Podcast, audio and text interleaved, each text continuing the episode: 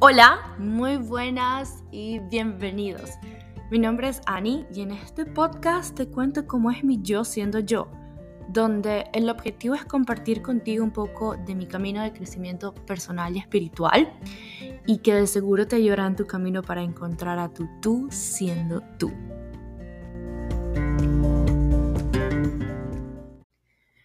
Hola, bienvenidos. Este episodio va a ser un poco corto. Este episodio está dedicado en, nombre, mejor dicho, y dedicado a esta persona súper especial que para mí es mi mentor. Todos los días me enseña algo nuevo.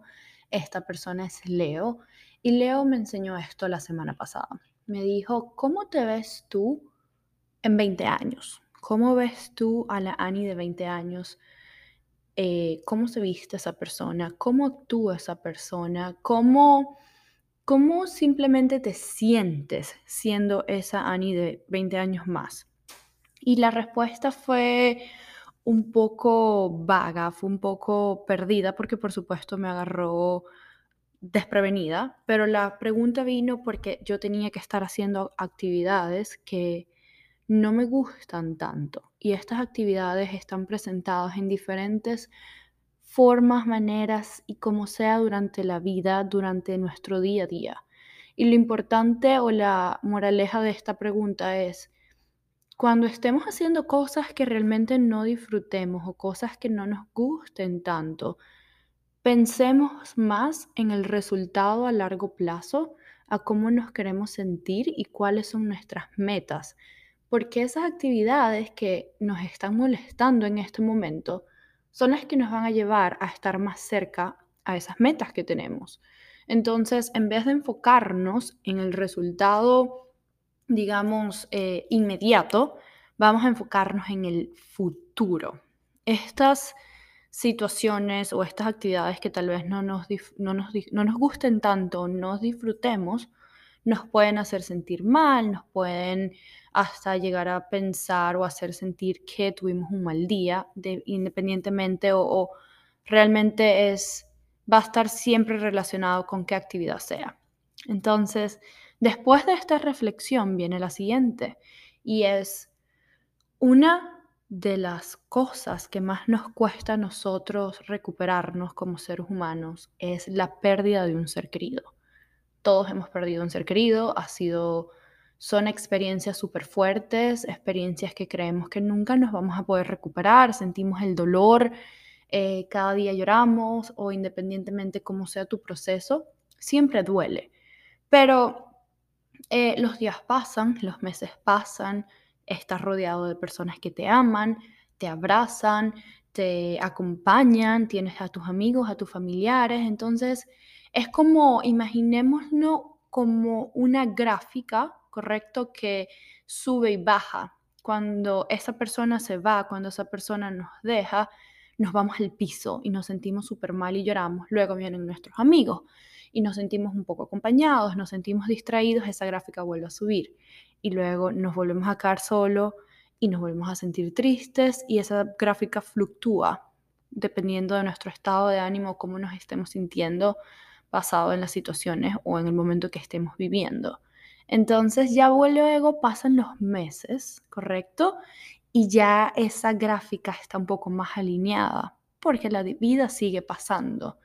Entonces, es aquí donde viene la siguiente pregunta. ¿Por qué nos podemos recuperar de la pérdida de un ser querido y no creemos poder recuperarnos de tener un mal día eh, de tener una ruptura con una pareja, de por qué no tener un día malo en el trabajo y crees que es el fin del mundo y esa gráfica se viene y te destruye y te baja al piso y no sabes cómo salir y crees que es el final del mundo y que no puedes sobrevivir sin esa persona o porque te botaron del trabajo, es lo peor que te puede suceder y vas a estar eh, siendo pobre toda tu vida y todas estas cosas feas que nos ponemos en nuestra mente. Pero no, si somos capaces de poder sobresalir de una situación tan fuerte que es como perder un ser querido, ¿cómo nos vamos a ser capaces de sobrellevar un mal día en el trabajo o sobrellevar que eh, tu pareja terminó contigo o que te caíste y te raspaste o lo que sea, lo que sea? no, somos capaces de todo, somos seres humanos y tenemos la capacidad y la habilidad de sobrepasar cualquier cosa. La diferencia acá va a ser más con qué perspectiva estamos viendo eso, cómo estamos enfocando nuestra energía para poder seguir avanzando y seguir siendo mejor. Entonces, volvamos a la gráfica de estos subes y bajas y realmente lo que siempre queremos es estar estables, queremos sentirnos bien, sentirnos felices y todo esto. Entonces, es algo que Leo me hizo entender y dije, wow, qué tan importante es esto.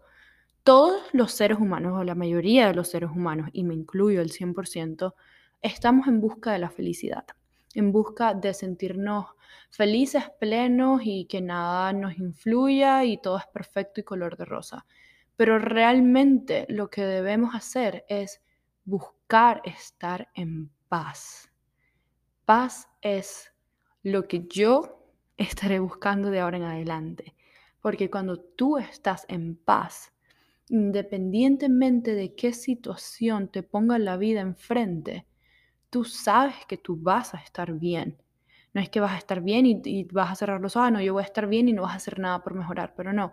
Cuando tú estás en paz, sabes que todo pasa, que todo son situaciones y cosas que Dios nos pone en nuestro camino y Dios jamás va a poner en nuestro camino algo que no seamos capaces nosotros de enfrentarlo y sobrepasarlo. Así que espero que esta reflexión también te llegue al alma, espero la entiendas y si no, aquí estoy como siempre dispuesta a seguir ayudándote y que sigamos encontrando la mejor versión de nosotros siendo nosotros. Un beso y nos escuchamos pronto. Si te gustó yo siendo yo, espérame luna llena para que sigamos avanzando juntos. Gracias. Bye.